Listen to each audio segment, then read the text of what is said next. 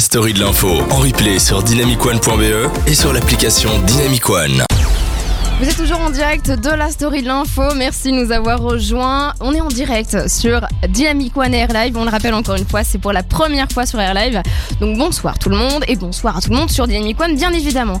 Alors comme je vous l'avais dit au tout début de l'émission, on vous a préparé une émission de folie. On a aussi Nikos qui est avec nous. Nikos, comment tu vas Eh ben écoute, depuis tout à l'heure, ça va toujours bien. Ça va toujours bien. Ça va Alors toujours bien. je le rappelle parce que je, je pense que je suis sa plus grande fan. Nikos est humoriste? Je- Il est très drôle. Ouais. Ouais, Enfin bon, ça dépend des, des moments en fait. Mais de base, il est, il est ça va, très drôle. ouais. Et il nous a préparé une petite chronique sur l'actualité. Alors, c'est, euh, c'est sur l'actualité, mais l'actualité passée. Euh, donc c'est pas vraiment l'actualité du coup. Euh, c'est sur Halloween. T'as fêté Halloween, Marois? Non, moi je m'ennuie à Halloween. eh, eh ben, écoute, on va se rejoindre un petit peu là. Ah, Euh, Halloween, moi je trouve que c'est vraiment une soirée où tout le monde est plus moche les uns que les autres. Et il y a des enfants que tu connais pas qui viennent chez toi avec leur fameux des bonbons ou un sort. Moi je dis non, toi tu sors, t'es chez moi, d'accord?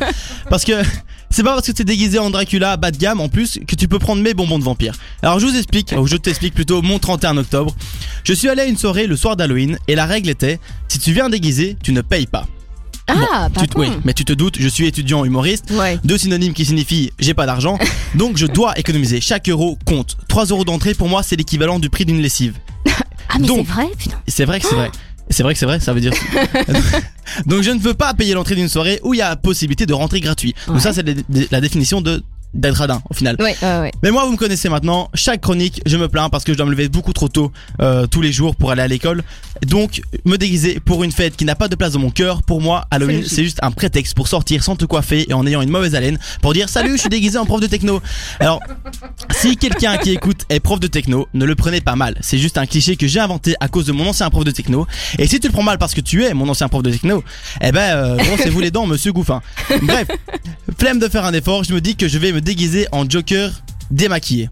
Oh, Ah, génie. merci, Marois. Tu sais dans ce la que tu te dis. stratosphère. Bien sûr, tu te dis, mais quel génie, quelle idée de génie, Nico, tu es quelqu'un de brillant. Et je sais, arrête Marois, je vais rougir. Et avec ce déguisement, je me dis, je vais faire rire les gens, je vais restaurer la paix dans le monde, même dans le Chili.